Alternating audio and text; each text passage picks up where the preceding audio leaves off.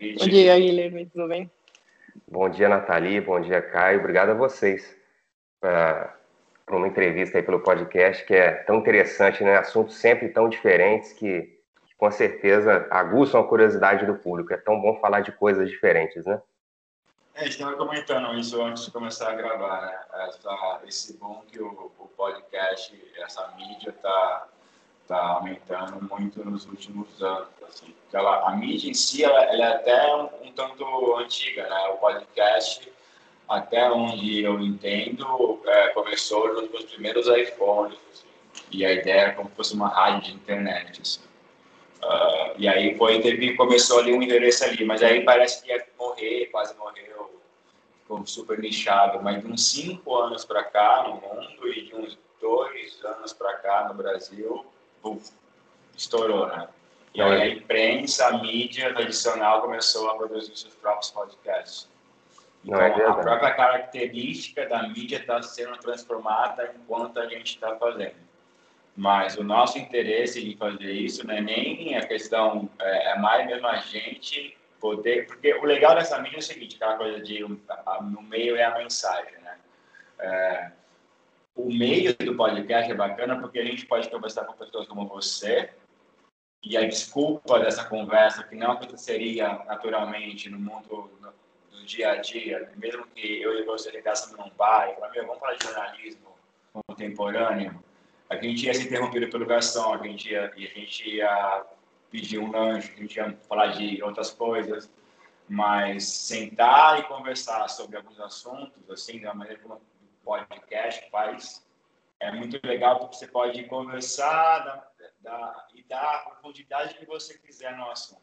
E você pode ter, você tem tempo para discutir todas as nuances necessárias, sem muito chavões, sem muito dualismo, gente pode ver todas as escalas de cinza de uma maneira até onde a gente consegue, sabe? Então, essa exploração de assuntos que nos interessam é o mais legal, assim.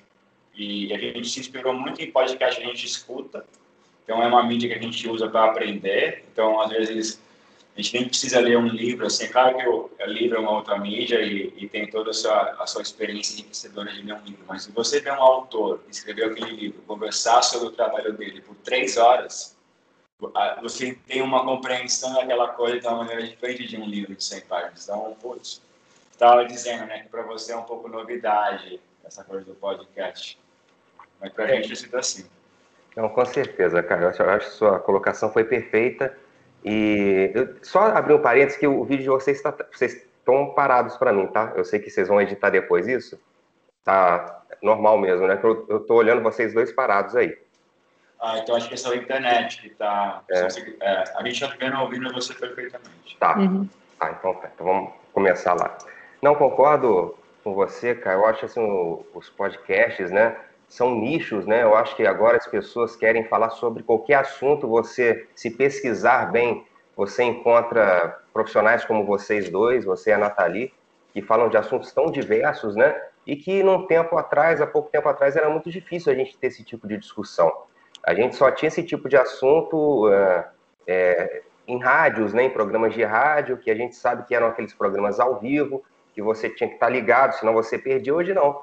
Eu posso escutar daqui a uma hora, daqui a um dia, uma semana, e são assuntos que podem né, é, ir crescendo e são, são assuntos tão diferentes, assim, eu acho que, tanto a questão, eu acho que demorou muito esse tipo de, de comunicação, porque a gente vê que a internet já está há tanto tempo aí, mas faltava algo em cima da questão da comunicação do áudio, né? É, sem imagem mesmo, sem ser texto, que é uma coisa tão legal. E, e, o fato de também poder ser gravado, eu acho que revolucionou muito e vai também, não vai ser o fim do, da rádio tradicional, quando a gente fala de rádio, eu acho que precisa de uma evolução. Tudo na vida evolui. Eu acho que o podcast ele traz, traz essa intimidade que é um perfil do rádio, né? Que é uma coisa mais íntima, mais próxima de você falar com seu ouvinte. E, e uma coisa ainda mais fechada ainda, que é um nicho, são assuntos que são muito é, delimitados. No caso de vocês é muito interessante também que vocês ampliam muito, né? É, vocês falam de jornalismo, falam de tecnologia, falam de coisas curiosas que estão acontecendo. Quer dizer, é, é, uma, é, uma, é um meio de comunicação muito interessante, assim, que eu acho que, como você disse, teve uma crescida, de repente estagnou, só que eu acho que as pessoas não entendiam muito como funcionava. Eu acho que agora pegou o jeito mesmo, eu acho que vai deslanchar de vez. É. E pegou um jeito um pouco também pelo, pelo cruzamento com outras mídias, né? Então, muitas vezes a pessoa nunca ouviu o podcast inteiro, mas já viu os clipes no YouTube desse podcast. Com certeza. É, acompanha no Instagram, acompanha o cara que faz podcast no Twitter. Então, tá tendo muita cruzamento aí de mídia. E, e... e para quem a gente está a gente está só começando nessa coisa toda, mas pessoal a gente acompanha muito como a gente acompanhava muito como consumidor há muito tempo. Então mudou muito. Então, mas o podcast ele tem essa característica de rádio pirata um pouquinho, né? Uma coisa meio é, sabe, sabe rádio amadora, você, você, tinha um PX em casa, um PY, falava alô, câmbio, e você falava com a do Pantanal. Uhum o podcast tem um pouquinho essa característica, sabe? Você tá no, todo mundo tá no sofá da sua casa, transmitindo o sinal, capitão, sabe? Assim, tem essa um pouco dessa coisa meio. E aí a, a, o jornalismo atual, tá? a imprensa, a mídia, as grandes corporações estão pegando esse podcast e estão formatando do jeito deles. Então a característica do o formato também está sendo trabalhado. Antigamente era só áudio, hoje em dia tem podcast de áudio e vídeo. Né? Mas antes de a gente, não, foi uma boa. É. Não, eu, eu, queria acrescentar aqui também isso, esse formato de podcast dá como que uma ferramenta na mão de pessoas que, se, se elas quiserem é, divulgar alguma coisa, está à disposição de todo mundo. Todo mundo pode criar alguma coisa. Não é como, ah, eu vou entrar na rádio, você tem que passar entrevista para entrar lá e, e, produzir aquilo. Lá você tem a liberdade de fazer o que você quiser e, e colocar à disposição de público e o público está livre de, de consumir ou não. E a ideia é... de você e a ideia de você estar consumindo o seu tempo de uma maneira um pouco mais vantajosa para você. Então, muitas pessoas que têm hábitos de ouvir podcast, eles escutam fazendo outra coisa, como lavar uma louça, como dirigir, pegar o trânsito. Então, a pessoa pergunta, como é que você consegue escutar tanto podcast? Bom, mas eu dirijo três horas por dia. Então, são três horas de conteúdo que eu posso estar ouvindo alguém berrando na rádio, eu posso estar ouvindo um professor falar de um assunto que eu estou muito interessado. Não, com certeza. a gente está viajando aqui no mundo podcast, mas eu queria falar um pouco sobre você primeiro, apresentar você, você podia falar um pouquinho sobre o que, que você faz e o curso que você está lançando, e aí a gente vai até emendar o podcast por aí. Depois a gente fazer uma introdução tá propriamente dita, que a gente pulou essa parte totalmente. Tá, só uma pré-intro sobre o universo do podcast. Isso. Então, Caio, é, só comentar mais uma questão sobre a questão do podcast, como você disse, é, cada um no seu cantinho pode criar histórias, né? É, falar da sua comunidade. Eu acho que o mundo está cada vez precisa voltar para esse olhar mais local, né? Aquela velha frase conhecida, né? É, pensar globalmente, agir localmente. Eu acho que o podcast tem essa característica total disso. Hoje, assim, eu moro no Rio de Janeiro. Se eu quiser construir assim um podcast para até fazer jornalismo né? Não só é, é, jornalismo que eu digo na questão de informação mesmo, não só de discutir assuntos. Eu posso contar é, a história, o que acontece no meu bairro, né? Posso ter um, criar um jornal, né? O, uma vez por semana, por dia, quer dizer, falando sobre o bairro, coisas que a gente na mídia tradicional não teria tanto espaço para isso, né? São coisas muito pequenas e dispersas nas redes sociais. Se você cria algo como podcast, como vocês criam, e conseguem ter esse papel, que uma das características principais do jornalista, na realidade, e dos comunicadores, é saber filtrar o que vai falar, porque o mundo é são infinitas informações. O que você vai trazer e como você traz essa informação que vai diferenciar.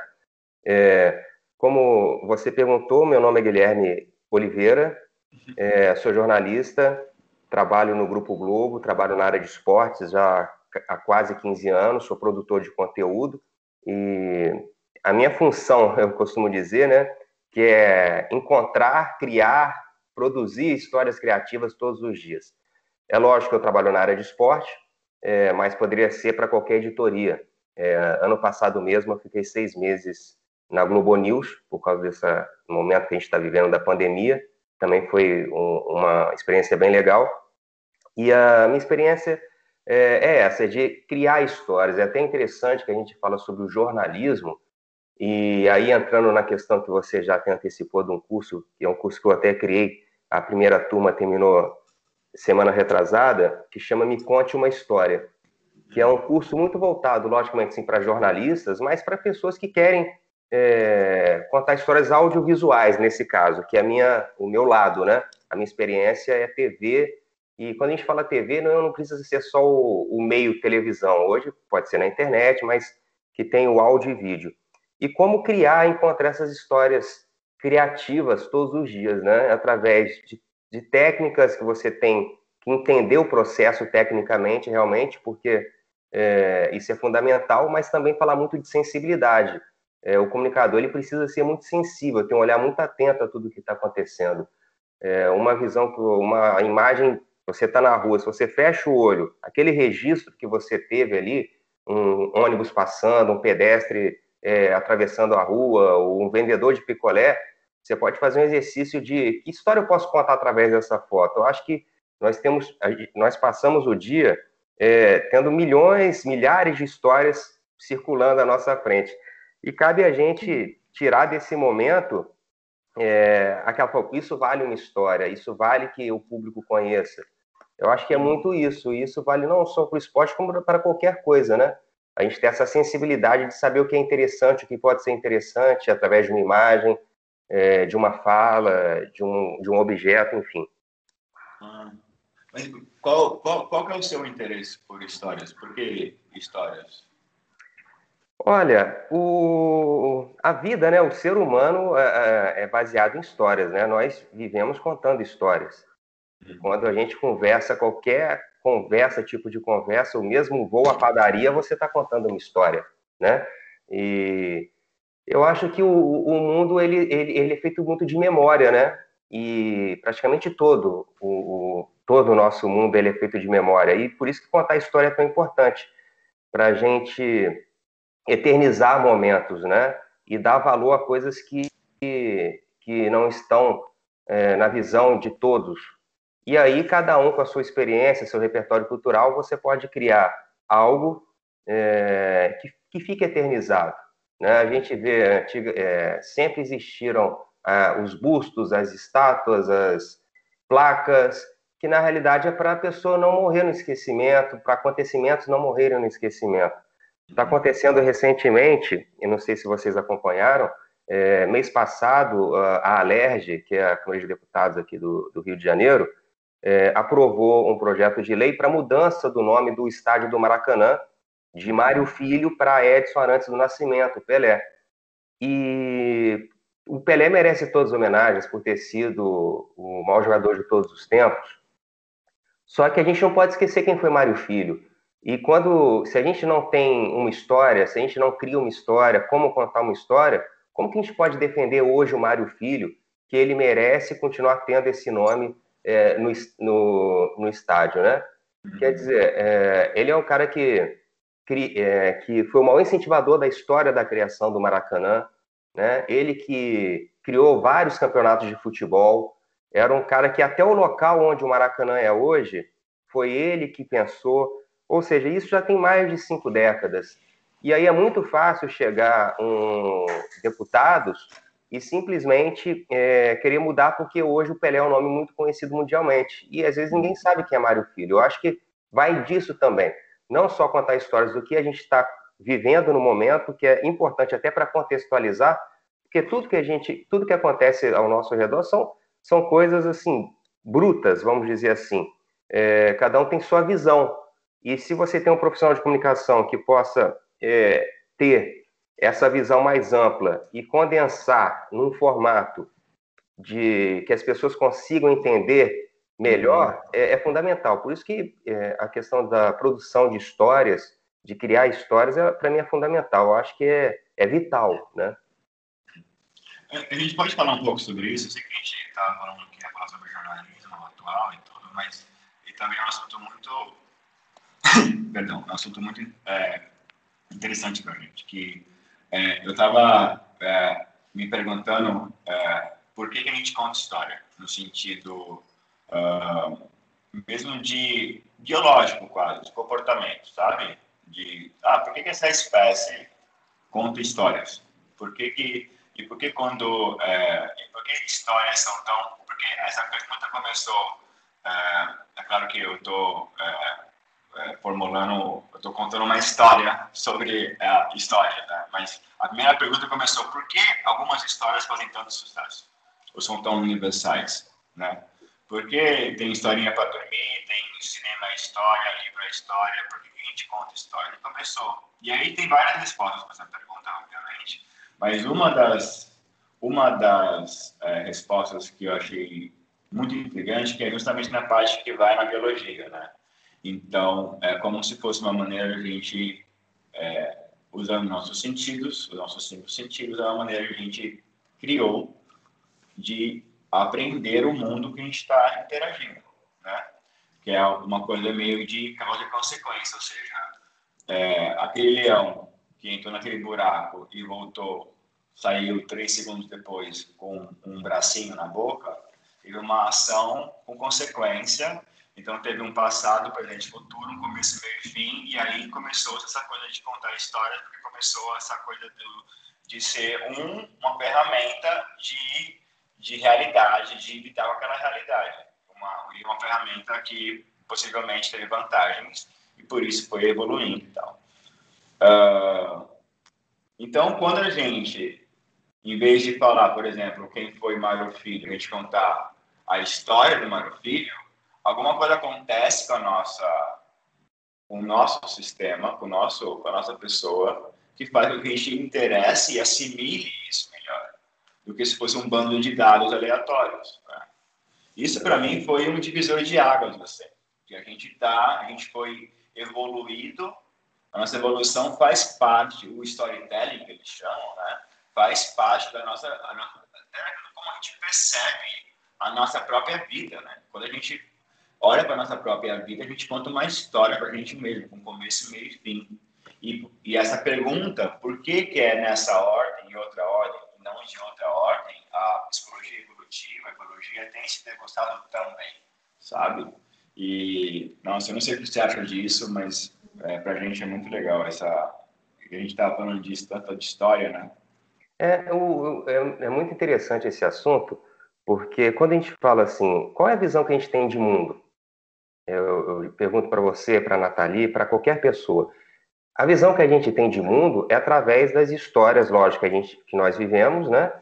Mas a grande maioria é, são coisas que você nunca viu pessoalmente. É, você sabe sobre um personagem que você nunca esteve em contato com ele, é porque alguém falou, é, né? Você viu na TV, escutou no rádio, escutou alguém falar com você. Por isso que essa questão de contar história, ela é tão fundamental para criar o mundo, né?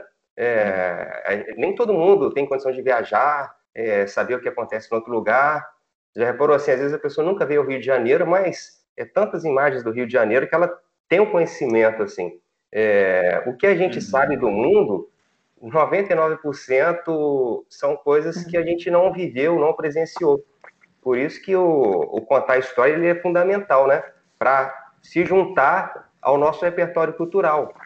É, talvez nós não precisemos, assim, é, tem gente que pode ver sua própria vida e vai ter história o resto da vida sem ter contato com ninguém. Ele pode ver lá na aldeia dele. O cara, isso não quer dizer que ele não tenha. É, pelo contrário, talvez ele até intimamente vai ter muito mais é, essência do que talvez pessoas que, que, estejam mais abertas a tudo também. É, uhum. Enfim, isso não, não dá para quantificar isso. Mas é, é, é, muito interessante, como você também falou, como isso mexe com a gente, como ah, uma história contada. Se eu falar determinado assunto com você aqui agora, por exemplo, você pode se emocionar, você pode ter uma repulsa, você uhum. pode ter um calafrio, que aí vem também na questão assim até de, do, do, do cinema, né? Que tem o drama, é, tem a comédia, tudo, a maneira também que chega, que não é só a história, a maneira que ela chega até é, nós, né? Sim. E ela é fundamental também, né? Principalmente a maneira que ela chega, ela mexe com, com a gente. Por isso que a informação cria ansiedade, é, cria bons momentos. Quer dizer, tem um lado bom, um lado também não tão bom. Você tem que também sempre saber separar as coisas. Tinha uma época que que eu fiquei um tempo saturado de informações negativas, sabe? Tava, o mundo estava vendo como às vezes vive até, e eu acho que isso talvez até um, uma característica da grande mídia. Por isso que é legal os podcasts e, e essas informações novas que vão surgindo, que a gente pode falar de coisas também é, leves, é, coisas também importantes que não estão na mídia tradicional que a mídia tradicional talvez traga, traz um vício. E aí, durante um tempo, eu falei, gente, não estou aguentando ler, porque é tanta notícia ruim. É lógico que a gente não tem que esconder, tem que mostrar tudo, mas existem tantas coisas boas no universo para a gente falar também, e que num veículo ele, ele tem um espaço dele, né? O jornal ele tem tantas letras, tantas páginas que você precisa. E aí vai da sua escolha, né? Da escolha do que você vai colocar. Quer dizer, é, é um assunto muito interessante, né, Caio e Nathalie? O Guilherme, eu tinha uma, uma pergunta. O, o que te levou nesse setor do, do jornalismo e particularmente do jornalismo esportista? Você tinha alguma assim, afinidade pelo esporte ou você foi descobrindo? Como foi esse processo? Olha, desde criança, assim, eu nasci em 81. É, desde 87, eu comecei a gostar muito de futebol. E tudo com, começou com um álbum de figurinhas que eu, que eu ainda tenho.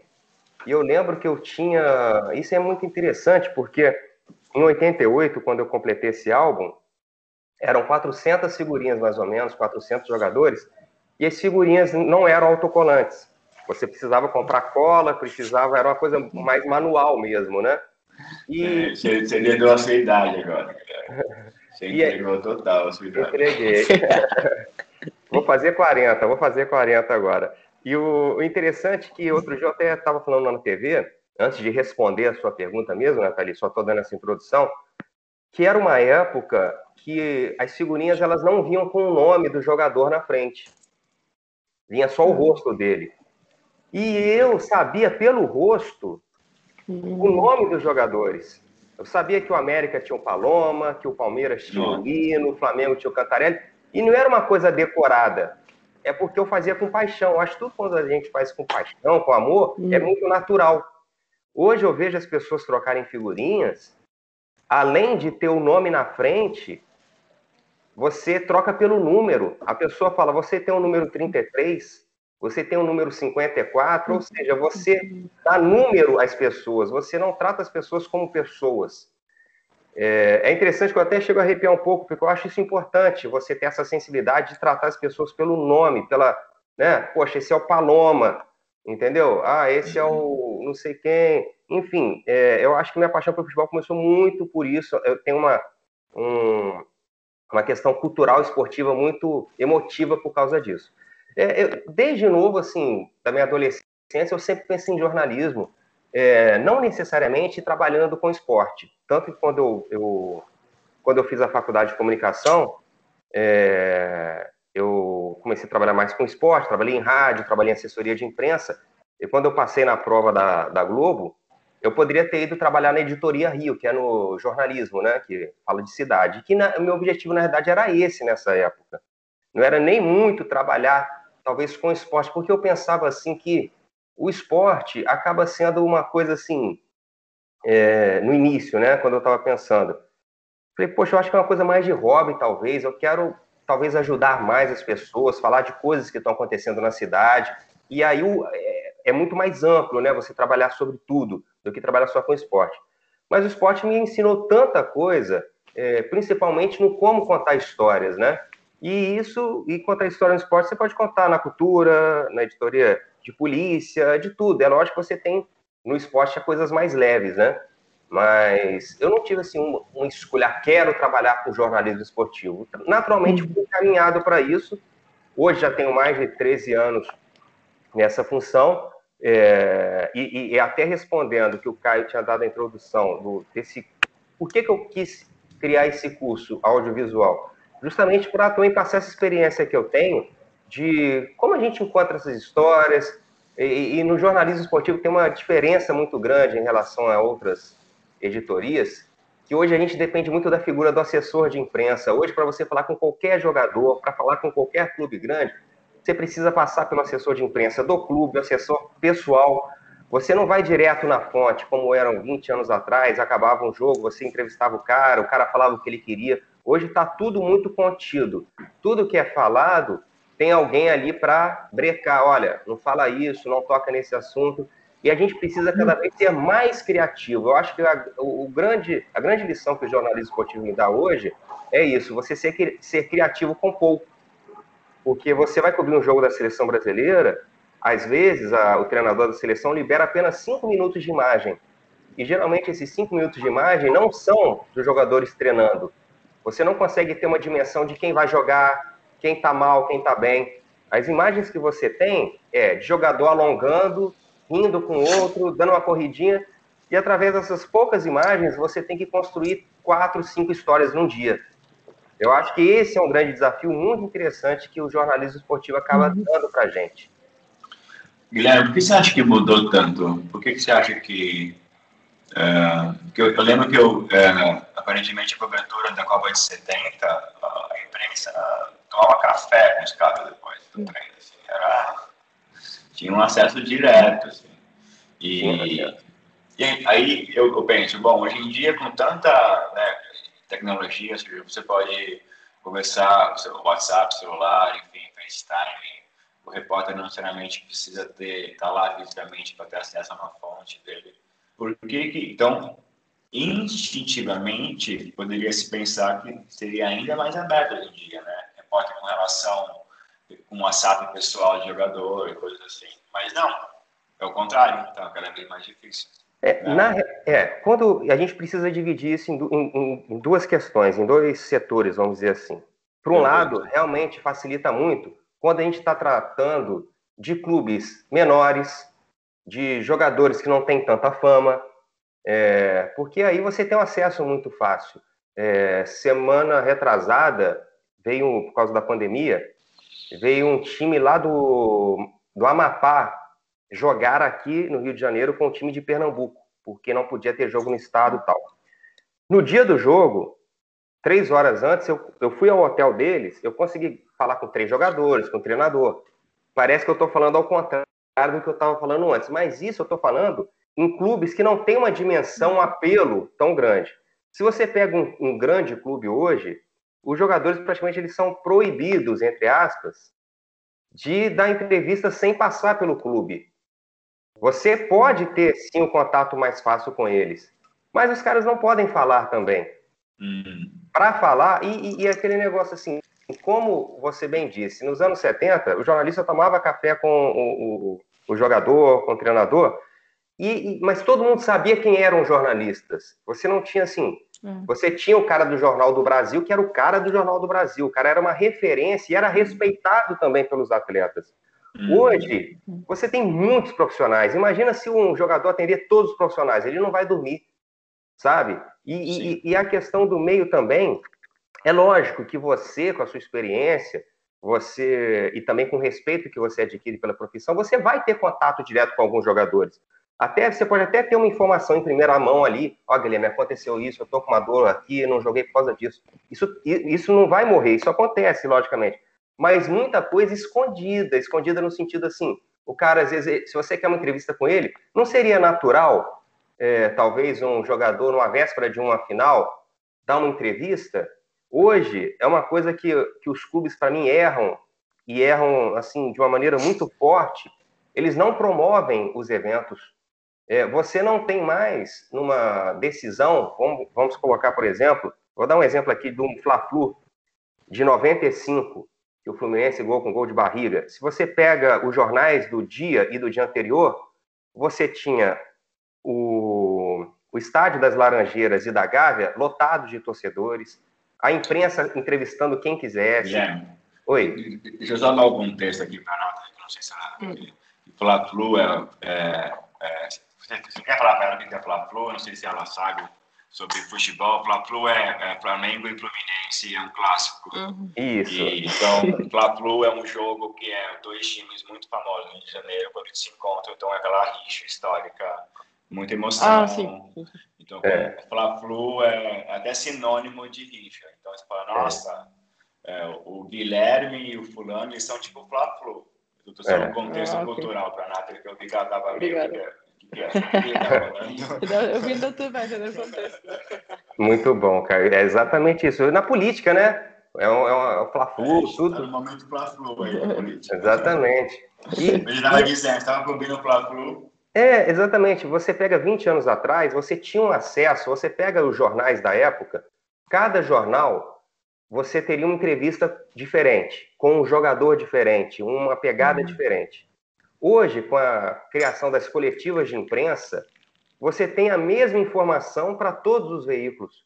É, é, é, mais difícil você ter uma pluralidade de, de assuntos. É lógico que você pode conseguir uma exclusiva através do clube e tal, só que aí, por isso que aí cada vez mais é importante o profissional ter um olhar diferente, porque todo mundo tem a mesma ferramenta, né, aquela uhum. mesma fala. E hoje, como eu estava falando no início, esses clubes eles não sabem promover. Você não consegue fazer o um encontro de um jogador com outro na véspera de um jogo. Pô, vamos numa churrascaria. Quem vai ganhar? Quem, entendeu? O que, você tem para falar do outro? Ficaram muito separados, cada um vive, vivendo o seu próprio mundo. Eu acho que isso o evento perde, o público perde. Não. É, o, o que eu acho, é, eu, eu acho que tem um elemento aí que, que se coloca nessa questão, que, que acho que vai mencionar, que é o patrocinador e o dinheiro. Né? Acho que existe também um cuidado aí na, e um cesseamento da liberdade de expressão até do jogador, porque o, o assessor de imprensa ali, o que está fazendo essa mediação, ele está preocupado, muitas vezes tem uma pressão aí do patrocinador, do, do jogador bater o dente com a língua, que é uma outra expressão também, que ele, ele fala besteira, né? Ou fala alguma coisa que pode ser um potencial risco à marca. Seja, Exatamente.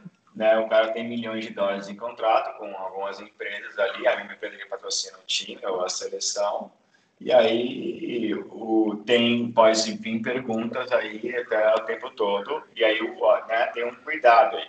E aí tem um, então é grana no final das contas, né, que a gente está falando. É, e eles podem ser mutados, né? Eu acho que hoje os jogadores, um, um jogador de um grande clube europeu, por exemplo, para você entrevistá-lo, você tem todo um processo. Eu lembro que eu fui em 2011 ou 10 para Portugal, com o Vitorino Sherman, colega que infelizmente faleceu no voo da Chapecoense até. É, nossa, nossa. Nós, é, muito triste isso. E a gente foi para Portugal e eu já saí com todas as entrevistas marcadas aqui do Brasil né? É porque o Sport TV ia começar a transmitir o Campeonato Português, aí já havia marcado com, com, com os jogadores e tal, mas você hoje entrevista um jogador com o assessor do lado, escutando, entendeu? É, hum. Tem muito isso também, e como você disse, é, a, a, empresa, o clube, as marcas, os patrocinadores, eles, é, eles não querem ter uma coisa assim negativa, né?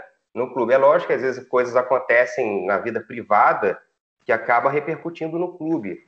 E aí que fica uma coisa assim, né?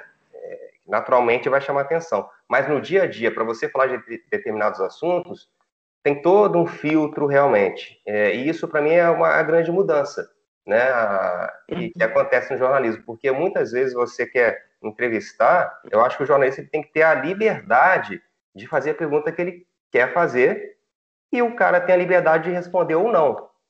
Só que às vezes acontece que você precisa conversar com o assessor de imprensa e meio que, pô, Guilherme, para fazer essa entrevista, eu não quero que você toque nesse assunto. Já é uma coisa que vai contra o jornalismo, contra a essência do perguntar. E isso é uma uhum. coisa realmente que, que, que, eu não acho legal, né? Eu acho que você deve perguntar sim, o cara falou, olha, eu não posso responder. Aí tudo bem, porque não tem como você, com um assunto quente, você não poder perguntar. Enfim, tem várias mudanças, tem coisas muito boas, a tecnologia facilita muito, né? Hoje você, a própria pandemia é, criou uma outra, um outro legado também para o jornalismo que, que a gente não explorava muito, né? É, da, porque a gente sempre pensa muito na estética, na imagem direitinho, que é importante. Só que é isso, hoje a pessoa faz um vídeo com celular numa alta qualidade e te envia, né? Tem coisas muito boas também.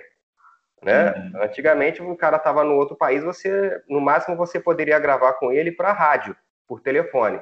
Para TV, audiovisualmente não era possível. Hoje o cara entra ao vivo em qualquer lugar do mundo. Quer dizer, tem muita coisa boa também. O, esse lado mais negativo, entre aspas, que eu estou querendo dizer, é no, no contar histórias, né? No, no ter um acesso mais amplo, talvez, da pessoa também poder falar sobre tudo. É para alguma coisa. E, mas, assim, eu acho importante o trabalho do jornalista em, em termos de esse report, ele vai à procura da verdade também. E, e todos esses filtros é, pode atrapalhar justamente onde está a, a, verdadeira essência da, da, da informação, é, da história dessa pessoa, porque não é a mesma coisa é, entrevistar assim, tipo, conversar com um jogador é, e realmente ter uma conversa profunda, e outro é uma entrevista assim, de imprensa, onde ele vai ter tudo o seu discurso que vai ser analisado, vai ter que fazer cuidado que ele fala, então acho que tem uma, uma parte de perca de, de verdade lá que... É, tem... Acho que... Uhum. É, não, exatamente, exatamente, Nathalie. É, tem isso também. É lógico que durante o papo a, a, pessoa vai se soltando mais e vai falando mais coisas, mas geralmente as pautas do esporte são pautas mais leves, não tem nada que vá. É, quando o, o, momento é ruim, nem entrevista talvez você consiga, pode, pelo menos fica mais difícil, né? Você pode até conseguir, logicamente. Por exemplo, recentemente o Gabigol é, foi pego num cassino no plena pandemia só que o Fantástico entrevistou ele. Quer dizer, ele deu a versão dele. Quer dizer, tem essas coisas também. Você consegue. Isso é fazer jornalismo. Isso é muito importante. Agora, a gente está falando aqui muito do esporte. O esporte é um, é um mundo diferente. Uhum. Sabe? Se você. É, principalmente com grandes clubes. Agora, se você também vai entrevistar um político, vai entrevistar um artista, eles também têm seus assessores, né? Tem tudo, tem mais um controle, não está uma coisa tão solta. Ontem mesmo eu li uma entrevista de um professor que eu tive, que ele entrevistou o Tom Jobim, no início dos anos 90, para a Folha de São Paulo. A entrevista é sensacional, por quê? Não tinha assessor, era o Tom Jobim. E tem, e tem artistas também que não precisam de assessor, né? Ele, ele fala porque quer. É, tem jogadores que também, um Romário da vida, ele falava, falaria o que quisesse, entendeu? Não tem isso também. Eu estou falando que o padrão geralmente é isso. Mas o Tom Jobim falou coisas maravilhosas que talvez numa entrevista hoje seria um pouco difícil de acontecer, entendeu? É, ele deu carona para o repórter, e aí teve, uma, teve um, um acontecimento aí. Quer dizer, você era muito próximo ao entrevistado. Hoje tem uma certa distância, porque tem muita gente, muito intermediário, né? A verdade é essa. E uhum. você acaba não criando essa intimidade de sentar, tomar um café, porque você, às vezes, é, cobre um clube mas o jogador nem sabe quem você é, porque você não tem nem acesso direto a ele no campo. O, a imprensa fica reservada no espaço, os jogadores no outro, enfim, tem uma série de questões assim muito amplas assim que acabam realmente modificando talvez a história que poderia ser contada, né? O que você acha que você mencionou que a pandemia uma ótima oportunidade para o jornalismo dar uma mudada, uma repaginada em algumas coisas? Foi, foi, foi importante, Caio. Sabe por quê? É, durante muito tempo a gente se acostuma e se acostumou, quando a gente começa a dominar o dia a dia, as coisas ficam mais fáceis, né? Porque você entende o padrão. É, ah, vai ter uma coletiva de imprensa, vai um cinegrafista para lá, filmou, o repórter escreveu, o produtor teve a ideia, o editor fechou tal. Chega um momento que você não pode entrevistar presencialmente, as pessoas não estão saindo de casa, e você continua com jornais no ar. Você poderia falar, poxa, não... aí olha que legal da tecnologia. A tecnologia possibilitou, é, possibilita sempre, né, e agora ainda mais na pandemia, a gente conseguir contar essas histórias sem estar presencialmente. Hoje eu não posso fazer uma entrevista com um senhor de idade. Eu não posso, hoje eu não vou na casa de alguém gravar num lugar fechado, com pouca ventilação. Ou seja, a gente teve que continuar criando histórias, histórias criativas, produzir histórias, mas com, com uma. Com, não com uma dificuldade, apesar de que a palavra certa é essa dificuldade mesmo, né? Ou de coisas que você poderia fazer, você não pode mais fazer. Eu, semana retrasada, produzi uma matéria que eu precisava de uma bordadeira para bordar numa camisa o nome de um goleiro do Vasco, o Barbosa. Mas quando eu consegui essa bordadeira, ela era uma pessoa muito obesa, ou seja, ela tem uma comorbidade, ela, ela faz parte de um grupo de risco. Uhum. Ou seja, eu já não, já não pude contar com ela. Eu tive que ir atrás de uma bordadeira mais nova, É, sabe, isso tudo faz a gente sair da nossa zona de conforto para conseguir outras coisas. Eu acho que isso é uma coisa positiva, porque no momento de dificuldade a gente consegue contar histórias, mas tendo que gravar num local aberto, é, tentar um senhor pelo vídeo, pela internet. A gente começou a usar muito essa questão do Zoom. Hoje, os cursos, eu acho que antecipou a tecnologia há alguns anos. Uhum. É, antes, quando eu queria dar o meu curso, eu sempre pensava, poxa, mas onde eu vou dar o curso? Tem que ver o local. Eu ficava muito. É. Assim, Fazer um site. É, eu ficava muito restrito assim a pessoas que estejam perto. Hoje eu posso dar um curso é, virtualmente Lógico, não tem a questão presencial, que tem seu lado positivo, é muito bom também, mas em cidades grandes, você se deslocar é, é muito mais complexo, né? Hoje você pode ter cinco alunos aqui, um está na Nova Zelândia, outro está no Nordeste, e a gente está falando, igual a gente está conversando aqui agora, né? Vocês aí, eu aqui em outra cidade. É, eu acho que a, a pandemia é, teve esse legado, que eu digo, é, na questão profissional do jornalismo e no contar da história, é interessante porque fez o jornalista sair da zona de conforto, ser criativo com poucas ferramentas, sabe? Uhum. Eu acho que esse foi o grande legado, assim, de contar histórias audiovisuais, entende? Porque aí não é uma uhum. questão só de gravar, no caso aqui que a gente está falando do podcast, é, mas no caso do audiovisual, de você estar tá produzir imagem, criar imagem, né? Hoje, os nossos entrevistados, muitos acabam virando seus próprios cinegrafistas, porque eu peço para eles: você está em casa, deixa o celular paradinho na horizontal, coloca uma luz de fundo para te iluminar e fica aí mexendo no computador. Hum. Ah, está entendendo? Isso tudo mudou. Olha que interessante. Eu nunca ia pedir para alguém fazer uma própria imagem.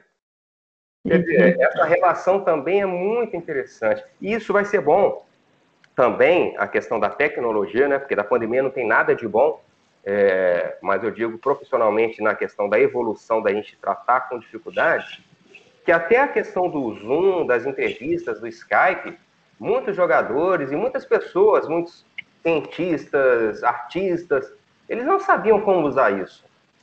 Eles estavam acostumados a dar entrevista presencialmente. E isso é uma coisa que eles tiveram que aprender na marca. Não, eu vou ter que aprender a, baixar o Skype, baixar o Zoom, porque eu preciso da entrevista. Quer dizer, hoje, se eu precisar entrevistar uma pessoa, vai ser muito mais fácil do que antes. Porque antes a pessoa não tinha nem noção do que era. E, não, não, Sim. não mexe com isso não, tecnologia não é comigo. Hoje ficou uma coisa muito mais simples para elas. Mesmo que seja gravar no celular um vídeo e me enviar.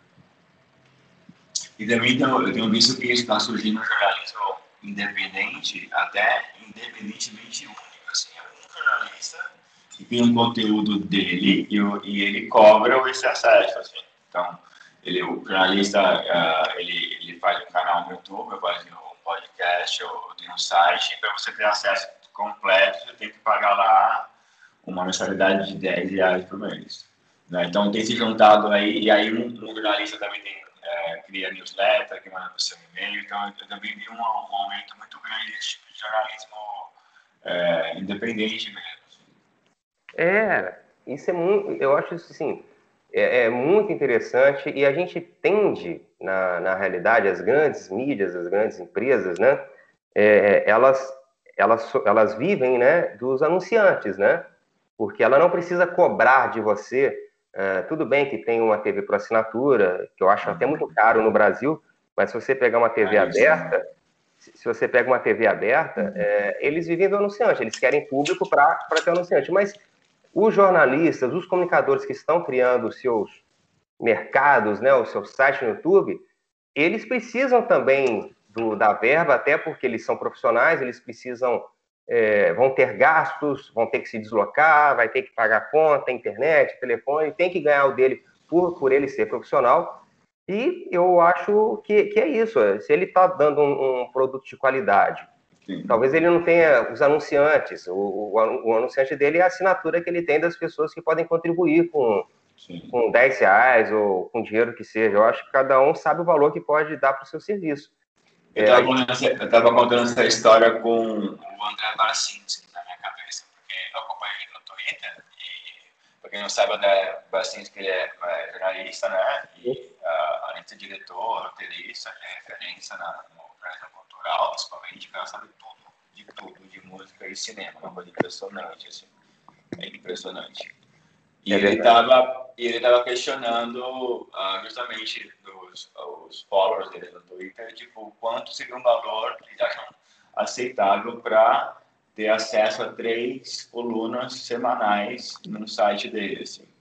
Mas uh, uma conversa, alguma coisa assim. Ele estava tentando ver e chegaram num valor de 10 reais por mês para você ter três colunas inéditas do André Bacinski na, na tua caixa postal. Pô, meu, tá de graça isso. Porque antes você tinha que. Eu lembro que você tinha que pagar a internet e o UOL para ter acesso à coluna dele no UOL, depois foi pro Terra e tal. Né? E ele não, não tem que ir atrás de patrocinador. Se ele conseguir um número legal de, de, de patrons, que eles chamam, né? Ou de, de apoiadores, ele consegue de fato uma independência até editorial também. Com certeza. É, o, os profissionais, eles. Porque geralmente muitos colocam ali no seu próprio Facebook, no seu Instagram, no próprio Twitter. Porque a gente tem percebido assim, é, eu acho que isso não tem uma norma. É, as pessoas estão cada vez não pagando por conteúdo, se parar para pensar, né? É, nesses grandes conteúdos. Mas eu acho que se você tem um trabalho independente, faz algo interessante, você precisa se sustentar, né? Se você compra um jornal e tá lá a coluna dele, por que você não pode, é, se você só se interessa pela coluna dele, por que você não pagar para ter esse, essa coluna, esse, esse, esse, esse material que vai para você, exclusivo para você? Eu, eu acho que tudo, tudo isso é interessante. Eu acho que é, quem está criando o conteúdo tem todo o direito e, e quem está consumindo e, e, e, quer receber de uma maneira exclusiva primeiro aquele texto, é um cara que ele aprende, ele respeita, ele entende. Eu acho isso fenomenal. Cada pessoa hoje é seu CNPJ, né? Você não precisa, antigamente você era um jornalista, você precisava estar numa TV, num jornal, uhum. é, para você ter seu trabalho divulgado. Hoje, isso acabou na realidade, né? Lógico que você ter uma grande empresa por trás, isso ajuda muito, porque você não tem a preocupação de precisar vender seu próprio material, como nesse caso a gente está falando. Uhum. A própria empresa vai te pagar um salário, né? Mas a pessoa pode criar sim o trabalho dele e ter os, os, os assinantes dele, né, do André. Quer dizer, isso é, é, isso é muito, muito legal, muito legal. Você tem uma. É, é, é, um mundo novo que a gente ainda está explorando muito pouco, mas que é muito interessante. Ontem, por exemplo, é, eu estava na minha conta do Instagram, eu acabo seguindo pessoas que são do meu meio, tal, trabalham comigo, só que às vezes você acaba fechando a tua mente muito assim, né? É, o que, que eu fiz ontem? Eu fiz uma coisa assim que eu não costumo fazer, que eu achei interessante, apesar que eu tenho uns três Instagrams, assim, que é um meu, um outro que não tem nem meu rosto, mas é porque eu quero separar coisas que eu gosto. Ó, aqui eu vou, eu vou acompanhar só assuntos relacionados à cultura, à arte, que eu gosto muito. E eu não quero que ninguém fique me procurando, eu quero só para ter um acesso, para não ficar aquela mistura de informação. Política, cultura, esporte, não, eu quero ter um só de cultura, aí eu crio um só de não sei o quê.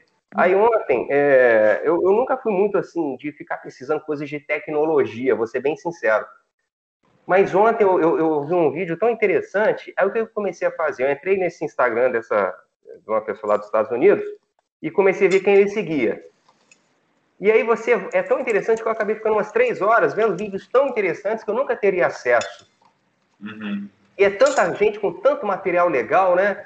É, hum. Principalmente, eu gosto dessa parte da audiovisual, até porque eu trabalho nela, é importante ter essa visão. Quer dizer, hoje a gente tem uma democratização de, de, de assuntos, de como assistir, se eu quiser ver um jornal, ler um jornal da Suécia, eu consigo ler.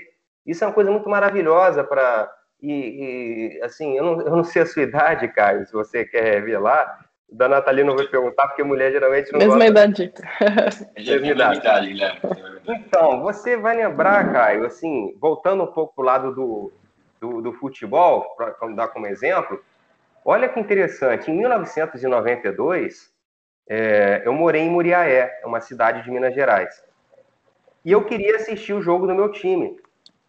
É, eu não vou revelar o time que não precisa. Okay. Só que na época, é, é a rádio AM, você tinha uma luta para sintonizar rádios do Rio. Eu ficava o dia, o tempo todo tentando, sabe, manualmente, porque não era digital, né? era onda. Você tinha que girar aquele botãozinho e encontrar o, o, o campo perfeito para ter aquela frequência. E às vezes eu pensava que estava gritando gol, pensava que era gol, mas não, era o chiado. E ficava, não, não era. Quer dizer, era uma dificuldade. Você esperava o dia seguinte para ir ver um jornal na banca.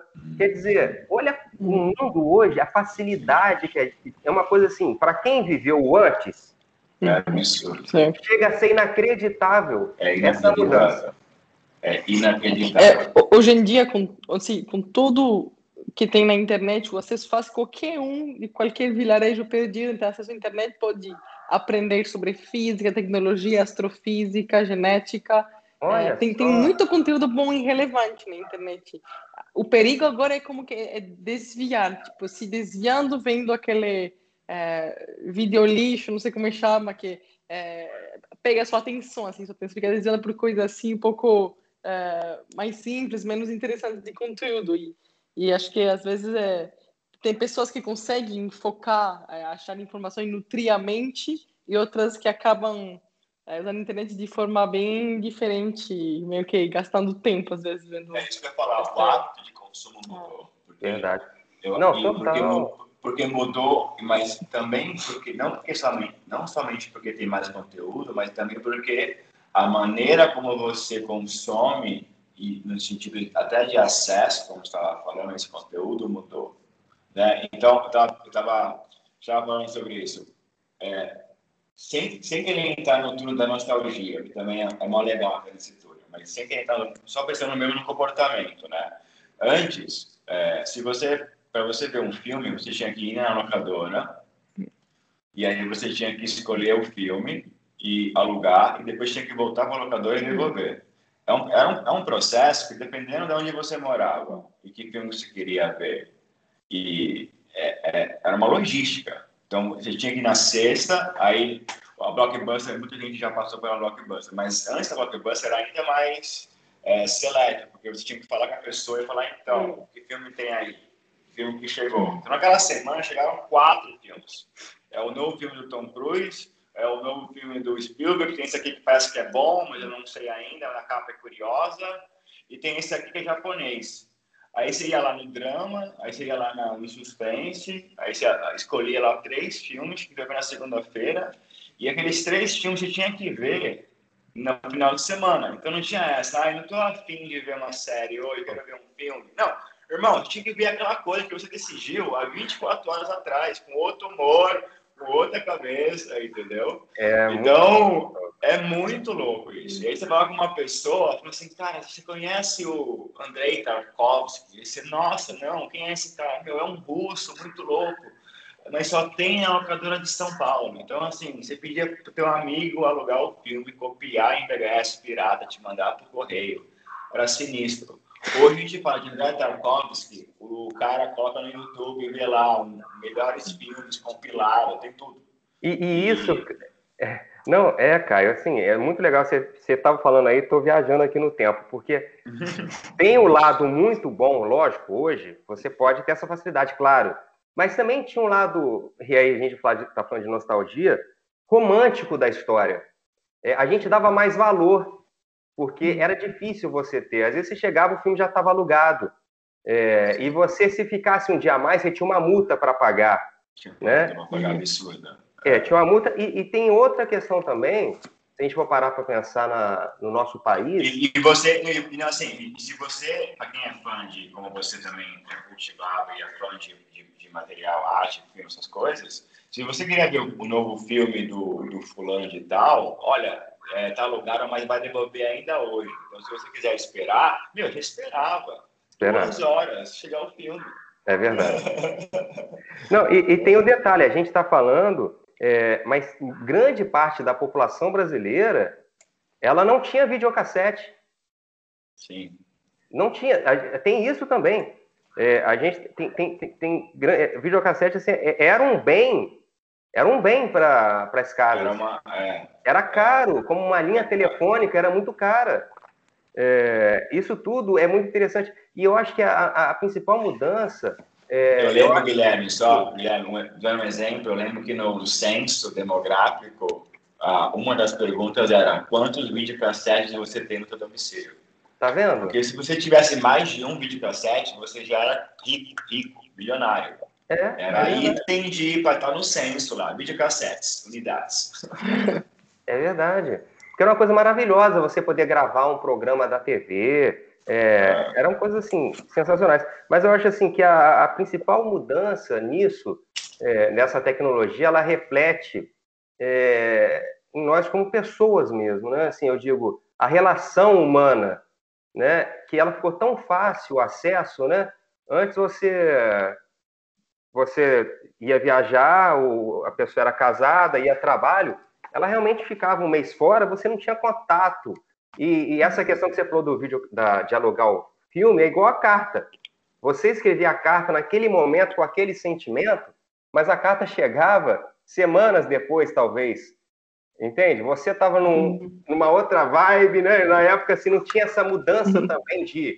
É, a gente não, não, é igual agora, que nós mudamos de humor a cada 30 minutos, né? Sim. São sentimentos, assim. É, é, nós entramos nesse mundo. Tem um sociólogo que eu gosto muito, morreu até recentemente, que é o Zygmunt Bauman, que é um polonês, Sim. e ele fala muito sobre modernidade líquida, mundo líquido, relações Sim. líquidas, que isso acaba também sendo que é, as relações que a gente tem vivido né, entre, entre as pessoas é muito também ligado a essa questão da, da tecnologia.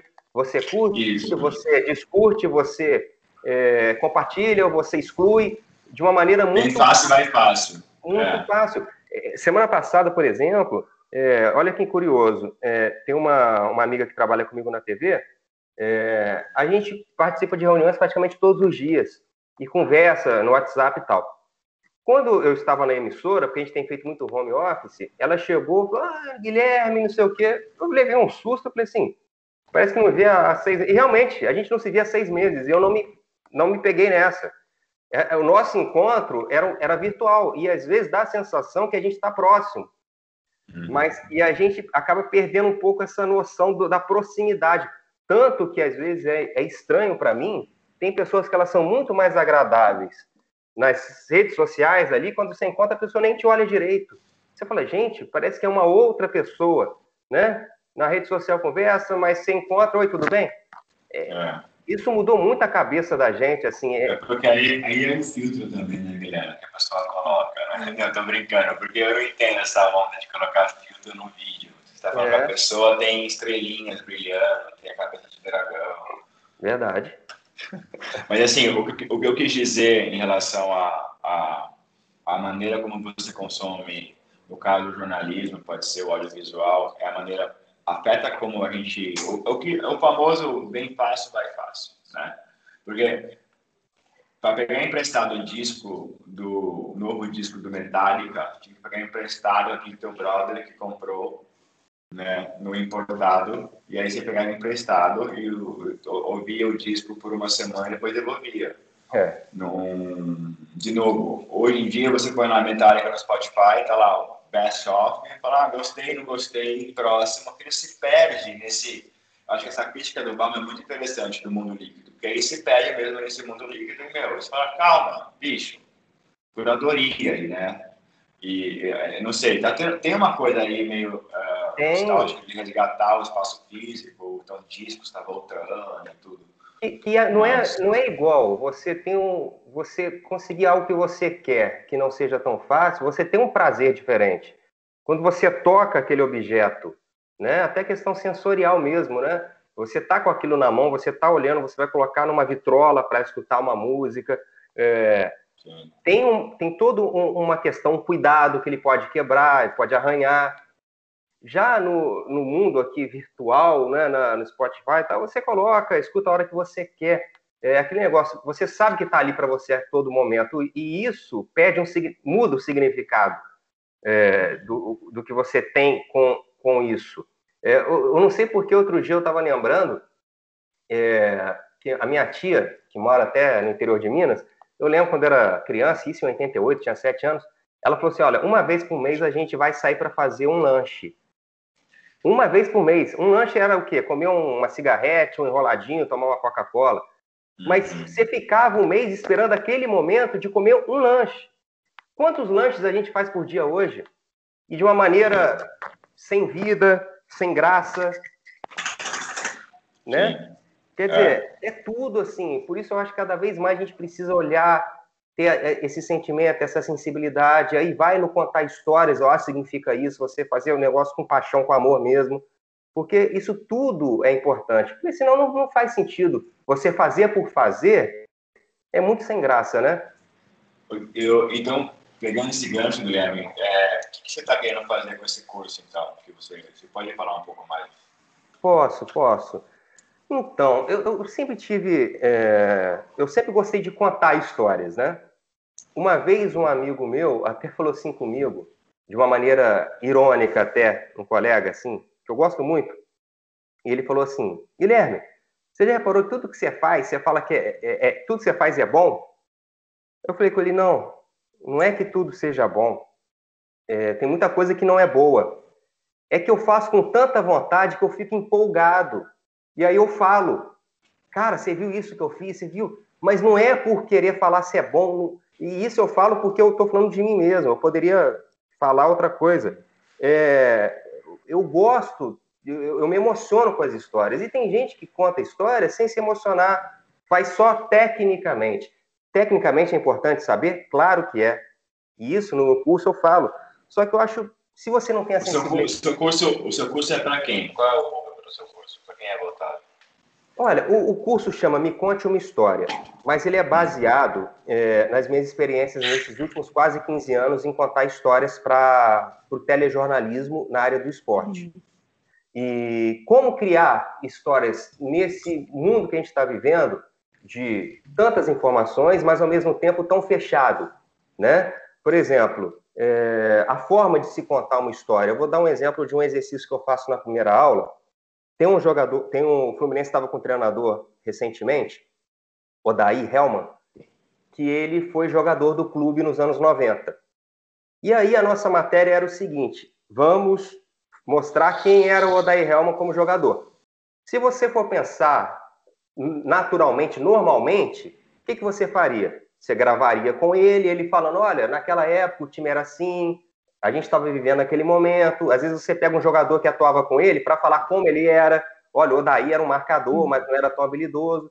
Você está reparando que isso é uma coisa meio que básica, meio que natural de acontecer e que não tem nada de errado nisso? Você pode contar uma história assim, mas vai naquela história que a gente estava falando agora há pouco. Hoje, todo mundo tem a mesma informação você tem vários veículos falando a mesma coisa, de que maneira você pode contar essa mesma coisa de uma forma diferente? O que que aí que vem a, a, a, o meu papel de pensar não só a pauta que aí no caso é você conseguir o acesso a esse treinador, pedir autorização para ele falar, marcar local, ter as pautas, mas como a gente entregar essa matéria? O que que eu pensei? Nos anos 90, era normal os jornais impressos é, em jogos de time é, darem nota para os jogadores. Tipo assim, o Caio era o camisa 8, a Nathalie camisa 10. Hum. Caio jogou com raça, com disposição, nota 8. Nathalie fez o gol do jogo, decidiu a partida, nota 9,5. E aí o que, que eu fiz? Eu peguei algumas notas de jornal do Odaí, tinha nota 2,5, nota 4, nota 7, ó, não jogou nada, foi o pior em campo. Ah, foi. Uhum. Aí você tem que pensar não só na informação. Eu acho que isso é o grande papel hoje da, do, do audiovisual. Não é só informação, você tem que criar histórias. E o criar, não estou falando da palavra inventar, é criar situações, porque, jornal, porque fatos, não existem fatos toda hora no jornalismo esportivo. Mas você pode ter centenas de histórias por dia fazendo conexões. E aí o que, que eu fiz? Eu mandei para uma gráfica é, para imprimir cinco páginas, páginas não, cinco fotos. Estava aqui, Fluminense, o símbolo, Bangu, Odair, nota e embaixo o que falaram dele. E ele aparece olhando para a câmera, segurando o cartaz, assim. Odair, nota 3,5. Depois, nota 7. Ou seja, você está contando como ele era através de notas de jornal, não através de pessoas falando. Entende? Isso, é, isso, é, um, isso é, um, é uma coisa que eu quero, que eu quero passar para o curso a questão das conexões, que são fundamentais. É, eu lembro que em 2014 eu fui para Teresópolis, cobrir a seleção brasileira para a Copa. Eu gosto muito de ler jornal local, jornais simples mesmo. E aí tinha uma fala assim de uma pessoa assim: ah, eu lembro que a seleção vinha jogar aqui nos anos 60 e tava assim, José Relojoeiro. Aí eu pergunto para você, para o Caio e para a Nathalie, o, que, que, informação que eu te dei? Se você, você é um jornalista cobrindo a seleção brasileira, você leu um jornal, uma notinha normal. Então, a seleção brasileira está em Teresópolis há 60, vem aqui há 50 anos. Um torcedor antigo relembrou isso. Você tem uma informação ali de um, de um personagem que falou isso, certo? Uhum, uhum. Só que ele é relojoeiro. Olha a conexão. Pô, Quem vamos, é ele? vamos fazer uma matéria sobre o tempo. Uhum. E aí a gente foi acompanhar esse relojoeiro consertando o relógio. Aí vai toda uma questão de uhum. imagem, de estética, de lente, ele acertando o ponteiro, consertando o tempo. E a gente pode falar da história da seleção brasileira em Teresópolis através de um relojoeiro como personagem. Uhum. Não simplesmente eu chegar e uhum. falar, ah, 30 anos atrás a seleção jogou aqui em Teresópolis, 20 anos atrás ela veio aqui, treinou uma semana, ah, ano passado... Diz um dos moradores do plano de tal relojoeiro da cidade. Sim. Sabe, você dá ação ao que você quer contar, porque senão fica rádio, você só fala. Só que audiovisual você precisa dar ação. É, e, e, você precisa construir essa questão. Recentemente, agora, por exemplo, eu gosto muito de fazer matérias sobre o passado. O goleiro Barbosa, que foi o goleiro da Copa de 50, é, que fala, né, que sofreu muito, que falam que, né, que teria falhado no gol do Uruguai. É, a gente foi fazer uma matéria sobre 100 anos, ele foi o maior vencedor da história do Vasco. E qual foi a ideia? É uma palavra que eu gosto de usar chamada dispositivo que é algo que você possa ir contando paralelamente as informações e que te dê visualmente uma atratividade. Eu entrei em contato com essa bordadeira que eu falei com vocês agora há pouco, e eu falei, olha, eu quero que, por favor, você borde o nome Barbosa na camisa, retrô do Vasco, dos anos 50. E aí você começa com um detalhe da pessoa costurando uma camisa. Aí você vai e vai revelando aos poucos o que é como é um cara que tem 100 anos, você não tem imagens dele novo. E você, às vezes, o que você pode, para cobrir, porque a gente fala no jornalismo, cobrir o off, né? O off. Você fala, você precisa cobrir com imagens. Só que tem coisas muito antigas que você não tem. Ou seja, a própria arte fez em forma de bordado imagens que a gente não teria como cobrir. Imagem de cobertura, sim. Sabe? Quer dizer, é. são sobre essas coisas, relação com assessor de isso. Isso, isso que você, o exemplo que você deu do relojoeiro, Guilherme, eu estava pensando, você criou aí um personagem, uma história, sendo um narrador, sendo ele mesmo um narrador, né? Usando como símbolo o relógio, que é a profissão desse personagem, e, os, e como tema dessa história é a passagem do tempo. Exatamente. E, eu sei, eu estou destrinchando o, o que você me contou, porque tudo isso que eu acabei de falar são técnicas de roteiro, de storytelling Sim. que você aplica no drama, na dramaturgia, que você aplica na novela, você aplica no filme, você aplica no livro, né? São técnicas. Então, peraí, conte de um personagem. O personagem precisa fazer alguma coisa, ele conta uma... Então, tá. Ah, eu quero falar sobre peixe fora d'água. Então, legal. Então, pode ser um pescador. E ele, entendeu? Então, eu crio situações que remetem àquele assunto que eu quero conversar. Isso é uma técnica, como régua e compasso. É técnica. Exatamente. Então, pegar, um, pe, pegar essa pedaço de técnica para dar uma notícia, falar sobre a seleção, é muito, é muito legal. E fica muito mais atrativo. Você vai lembrar disso, dessa história, porque é, é, muito melhor do que simplesmente ficar falando. Você uhum. tem uma imagem bonita, né? Você e isso é uma coisa assim. E não só dessa questão ah, do tempo e do relógio. São, você pode fazer conexões com muitas coisas, com praticamente sim, tudo. Eu, eu posso fechar o olho aqui. Se vocês fecharem o olho de vocês aí, tirar uma foto desse momento, vocês podem fazer um exercício. Que história eu poderia contar sobre essa foto que está no meu, na minha retina aqui agora? Uhum. Esse tipo de exercício, ele é fundamental. Em Porto Alegre, por exemplo, o...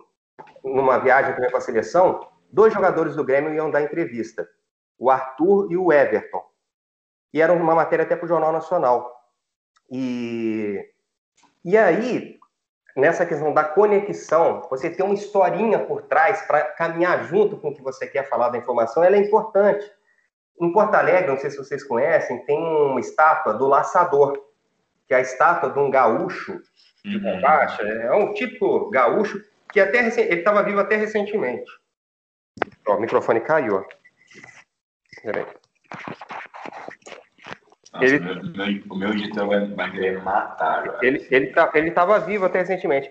Qual foi a ideia? Assim, não é que é uma matéria que chame a atenção, mas que você humaniza. Ele, como ele na imagem ele tinha um laço na mão, tanto que a figura do laçador. Sim. O que que eu sugeri? O Grêmio era um time que tinha um poder de laçar. De, o que, que é laçar? Você buscar algo que você quer, certo? Você está laçando algo. E o Grêmio tirou o Everton Cebolinha, que era lá do interior do Ceará, o Arthur, que estava lá no interior de Goiás, trouxe para o Grêmio e um estava no Barcelona e o outro era o melhor jogador da seleção. Ou seja, você está contando uma história local, você traz cultura para não ficar falando só de bola, você fala de algo, você faz pequenas conexões que são fundamentais. Na Copa da Rússia, por exemplo, eu estava em São Petersburgo, o, teve um dia que era o dia que era o dia mais longo do hemisfério, do hemisfério norte.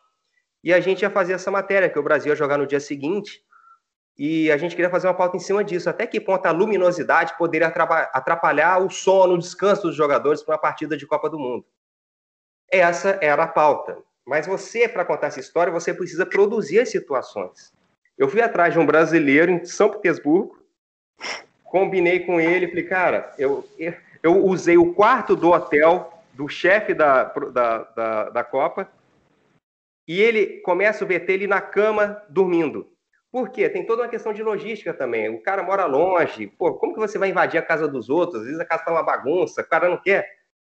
Você começa, o cara abrindo a janela, ele sai da cama, quer dizer, você começa a narrar, ter uma narrativa né? Sim, sim. E, e, também para cobrir coisas, porque tem um então, tem um livro Noites Brancas do Dostoiévski que é um que é muito, muito interessante e, e no, na televisão não é só falar a gente podia falar da obra aí o que que eu fiz é porque tá até aqui o livro aqui atrás ó.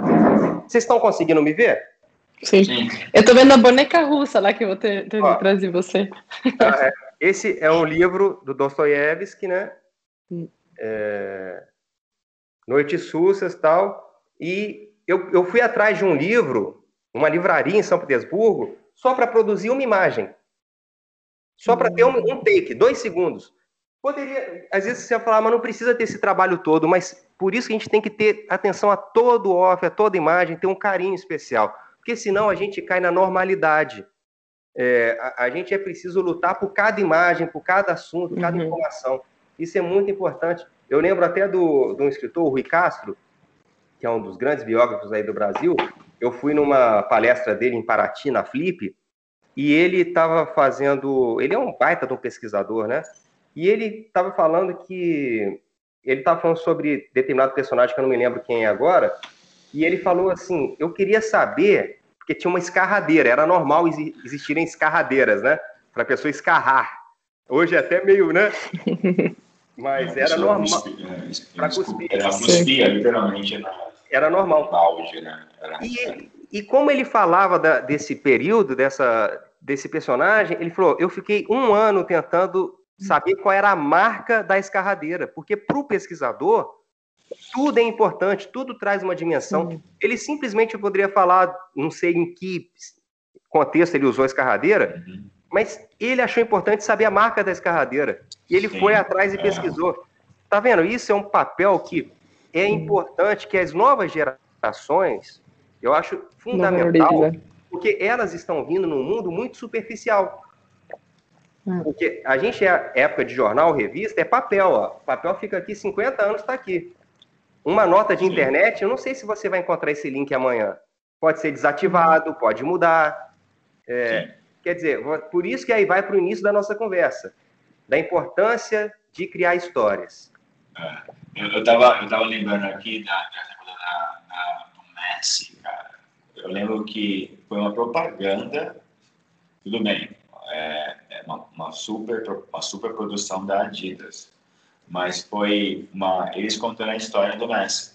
Então era uma animação, eu não sei se você lembra da, dessa, desse comercial, ele era de comerciais longos, de mais de um minuto, assim, que ganham hum. prêmio e tudo. Era uma animação que era o Messi narrando a história da vida dele, e essa animação te mostrava um, um bonequinho assim pequenininho, que era ele, no meio de, de outros bonequinhos assim, com muito maiores. E ele contando que eu era muito pequeno, é, eu era baixinho no jogador, por isso que eu desenvolvi esse estilo, porque eu não podia deixar a bola muito longe de mim, porque eu não, eu não tinha a perna muito comprida. E você via esse bonequinho super minimalista, linhas brancas no fundo preto só, jogando, passando a bola entre pernas gigantes, assim mas hoje eu estou aqui, não sei o quê, e aí chega até o momento atual e mostra a figura do Messi, Adidas, não sei o quê, não sei o que lá.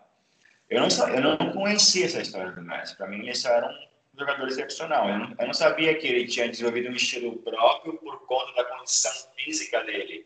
Quer dizer, tem uma paralelos aí, o, o Messi é um Nemo, que tem uma condição física e precisa se superar e virar um super uma transformação. O, o Messi ele contou, quem escreveu esse roteiro usou todas as técnicas consagradas de storytelling para fazer esse filme e ganhou todos os prêmios possíveis. Eu lembro até hoje desse, né, dessa história dele. E tá vendo? Você lembra o, de hum. por quê? Porque da maneira que foi contada. Porque a, a, informação talvez você já até tivesse escutado em alguma vez, só que como ela, ela, como ela é entregada, ela é entregue, que vai fixar Sim. em você. Porque sim. se eu simplesmente contar, o Messi tinha um. É, é, jogava assim por causa disso. Sei, eu, eu posso ir para bobagem, tu tá falando que eu lembro. Não, sim, não, mas, mas você lembra porque te marcou, porque o jeito que foi contado. A, né, além de ser uma informação interessante, a maneira, quer dizer, é isso que a gente tem que é, é, buscar, né, para contar nossas histórias. E aí não, só, é. não somente audiovisual, até no, no podcast, que aqui é só áudio, a gente também pode ter maneiras de, de contar, lógico que não usando a questão do vídeo, mas tem questões, recursos de áudio que podem ajudar, que podem facilitar. Eu, eu, eu lembro que é, uma vez eu escutei uma. Isso é raro acontecer no jornalismo, no radialismo, né?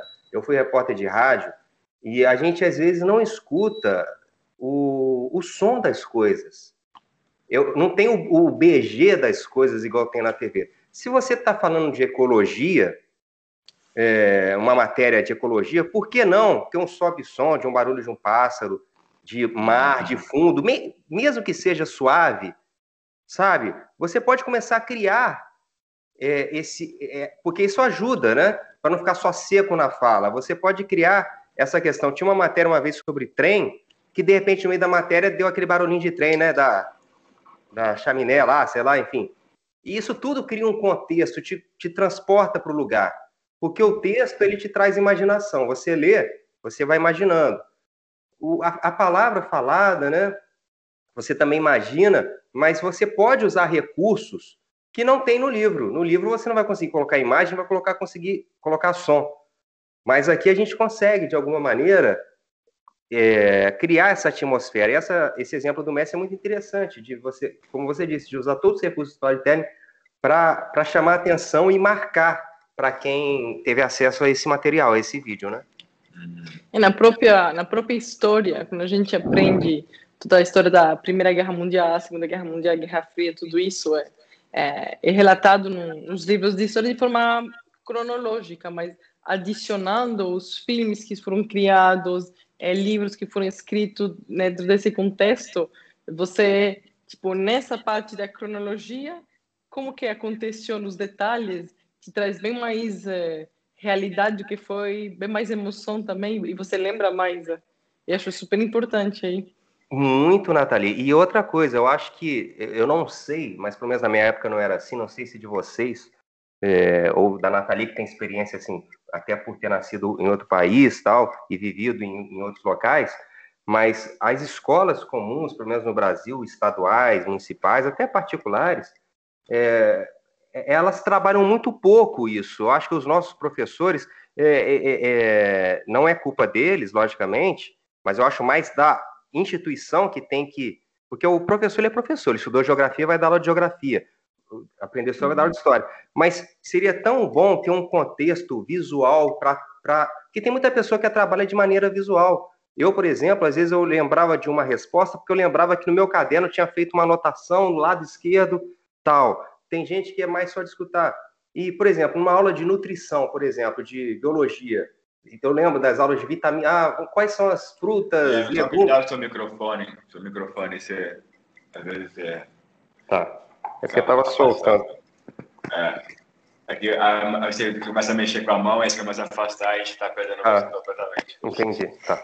E aí, é, eu fico pensando, como seria legal se durante essas aulas o professor tivesse levado uma maçã, uma, um abacaxi, porque isso vai fixar. Eu não lembro, está entendendo o que eu quero dizer? Assim, a questão do da gente poder usar isso na educação também, é, de ter exemplos, de mostrar coisas. Eu acho que é muito ainda falado a nossa educação. Eu acho que ela precisa ser mais mostrada também. Enfim, é, eu acho que isso tem a ver também com a questão da, do contar a história, porque da aula é contar uma história também, né? Sim. E, aí, o Fazer Contar Histórias também, naquele livro do Yuval Harari, ele conta tipo, o que, que diferencia nossa espécie de outras espécies. Que principalmente a gente ficou contando histórias e acreditando nessas histórias. E por causa disso a gente criou todas o nosso mundo atual, nossas instituições que a gente acredita. Então é uma crença comum e, e por isso que a gente consegue se organizar em, em, em, em grandes números e trabalhar por uma mesma causa também.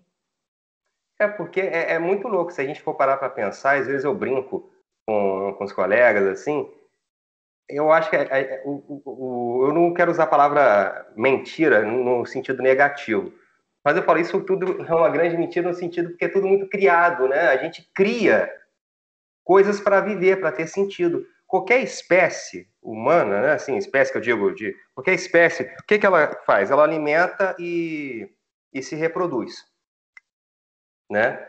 É, será que tem um... Lógico, às vezes estão brincando ali, tem tal, mas o ser humano, ele é o único, assim, que precisa realmente, isso é muito legal, porque a gente precisa registrar a história, criar a história, é, isso é muito, é muito mágico, assim, né? É, é, é uma viagem, só de pensar aqui nessa. E quantas coisas não estão acontecendo ao mesmo tempo? São infinitas histórias. E, e tem, uma, tem uma, um, cantor, um compositor que eu gosto muito, que é o Gonzaguinha, que é realmente isso. Ele fala o seguinte: que toda pessoa sempre é as marcas das lições diárias de outras tantas pessoas. Ou seja, assim, o, o que a gente sabe, as a nossa vida é, é, o contato que a gente tem com outras. E aí vamos construindo as nossas histórias. O, o, o nosso eu, né? Não é só o eu. É o contato que eu estou tendo com você, aprendendo com o Caio, é, falando com outra pessoa, o que eu vou ver, uma imagem que eu vejo. É, sobre a questão linda assim de ser ser humano, de ser né, pessoas, tem um lado negativo também. Uma vez eu escutei uma coisa e eu falei, gente, é, é mesmo. Ah, porque as pessoas, é, o ser humano é o único que mata o outro que pode matar um outro por prazer, por maldade. Porque se você pega no mundo animal, é a questão da sobrevivência. Um, um animal matou o outro para se alimentar.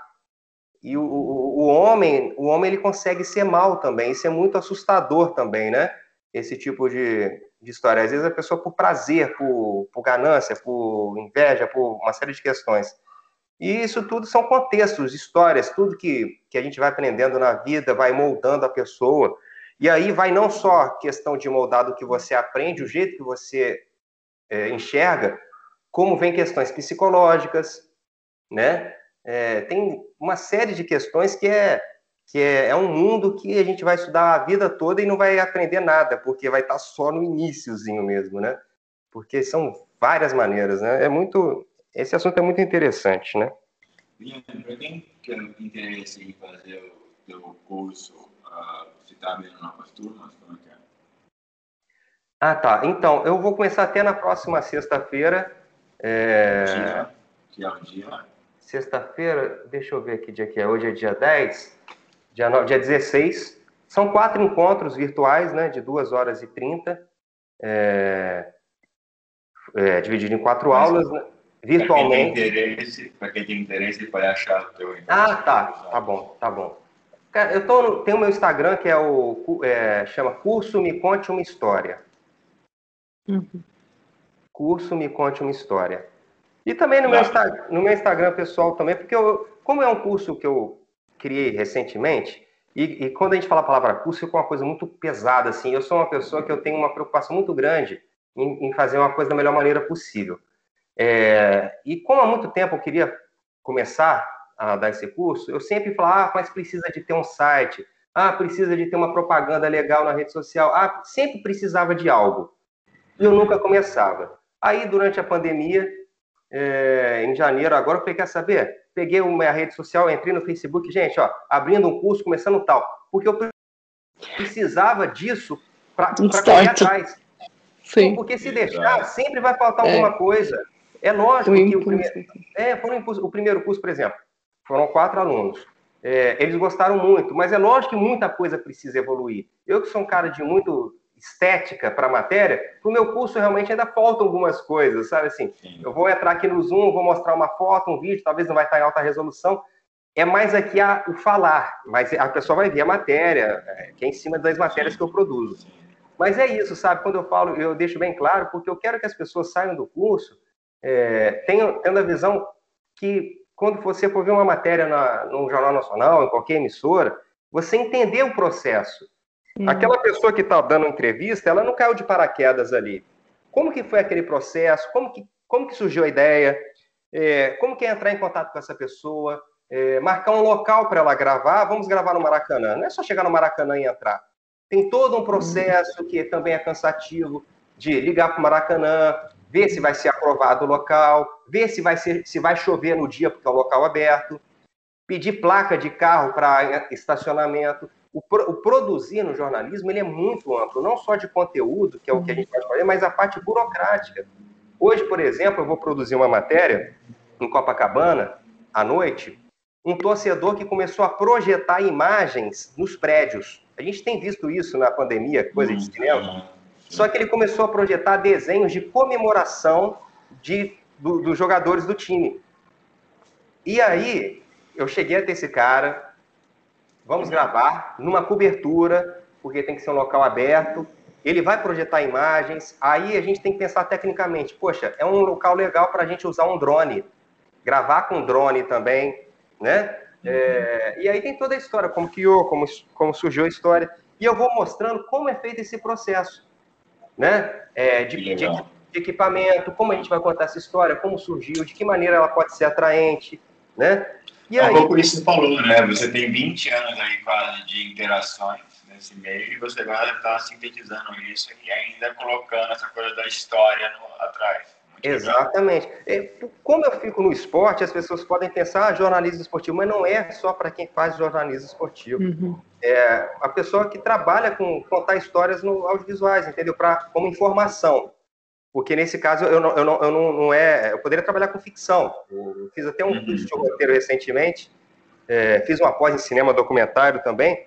Eu sempre gostei de coisas assim, vamos dizer assim, reais, mas a ficção é uma coisa maravilhosa. E você pode usar ficção também no jornalismo como maneira de contar a história, né? Não como informação, a ficção no sentido de criar é, situações, imagens, a menina abordando, é, sabe? São essas questões que eu quero dizer assim, né? Que não seria sim, nem a palavra ficção, mas eu, eu quero falar sobre, eu falo sobre isso, sabe? As pessoas entenderem como que foi esse processo, como vender uma pauta é, é um outro assunto interessante porque é, o Flamengo, uns quatro anos atrás, contratou um, um, treinador, se eu não me engano, ele é chileno. Chileno ou equatoriano? Eu acho que é chileno. O Rueda. E durante a coletiva de imprensa dele, de uma hora, ele falou num momento assim: Ah, eu cheguei a ter contato com brasileiros. Nos anos 70 eu fiz um curso com Parreira, Carlos Alberto Parreira, que foi tetracampeão do mundo com o Brasil 94. Tipo assim, uma informação, se você parar para pensar, que não diz nada, correto? O cara está falando, deu uma. Mas o que, que a gente, nós somos pescadores também, a gente tem que saber o horário, o momento certo de, de entender. O que, o, que, o que isso me ajudou? Quando ele falou o nome do Parreira, todo jornalista queria ter uma exclusiva com o Rueda, logo. Pô, de que maneira você vai abordar o assessor de imprensa do clube, o próprio assessor uhum. do cara. Aí você fala, ah, mas você trabalha na Globo, isso facilita. É lógico, você trabalha numa grande mídia, as pessoas querem ter, mas você pode ter técnicas para veículos também normais. Olha o que, que eu sugeri para o assessor do Flamengo. Primeiro, eu, quando ele falou o nome do Parreira, a primeira coisa que eu fiz foi ligar para o Parreira. Parreira, tudo bem? O Rueda é, é o novo treinador do Flamengo, ele citou seu nome. Você gostaria de encontrar ele novamente? Ele, claro. Quando eu chego para ligar para o Flamengo, não é só o Guilherme que está pedindo uma entrevista. Uhum. Um campeão mundial também. Olha, Sim. eu falei com o Parreira agora e ele falou que gostaria muito de conversar com o Rueda. Vamos fazer essa matéria? Olha o peso que já chega. Não é Sim. só um jornalista que está pedindo uma entrevista. Eu já coloquei uma pessoa dentro do contexto. Tem coisas que, tem maneiras que você, e aí são questões técnicas, que você pode conseguir um entrevistado através de uma informação, através de uma questão emotiva, né? A questão, na questão de uma curiosidade. O Fred, atacante do Fluminense, por exemplo, quando ele chegou à marca de 100 gols, eu consegui um cinema aqui na, em Botafogo, é, uma tela para mostrar os 100 gols para ele. Ele na sala de cinema. Olha só como é diferente. Você, a Nathalie é uma escritora. Tá todo mundo querendo gravar com a Nathalie.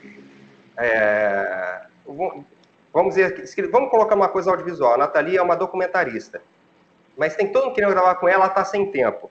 Aí, ah, Nathalie, vamos gravar aqui e tal. Aí eu chego para ela e falo, Nathalie, eu consegui uma sala de cinema onde os seus 10 documentários eu dividi ele em sete partes e vamos mostrar numa sala de cinema para você e para pessoas que você influenciou é, positivamente.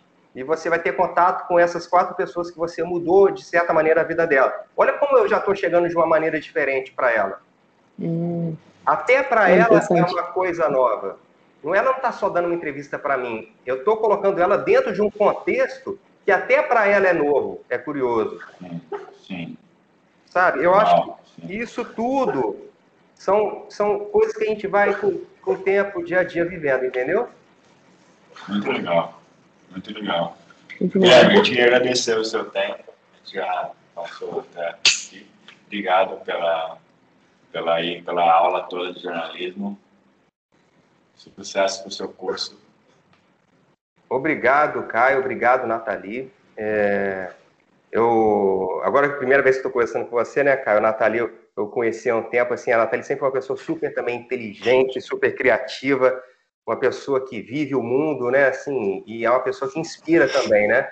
Isso é muito legal ter vocês dois aí nesse processo de criação de podcasts, fazendo essas informações. E eu vou estar vocês aí também. Agora sou um novo ouvinte aí de vocês ah. também. É, a gente ganha um seguidor. Tá? Obrigada, Guilherme. Obrigado a vocês. tempo tá? para a conversa e foi bom falar de novo com você. Boa pauta hoje. Boa, boa, história hoje. Obrigado, obrigado. Lá, lá no terraço. Valeu. Até... Um abraço. Tchau, valeu. tchau. Tchau, tchau. Tchau, tchau. a gravação aqui. Chamar Guilherme, obrigado, meu. Depois, ah, muito importante. Depois manda pra gente essa gravação Tá, eu vou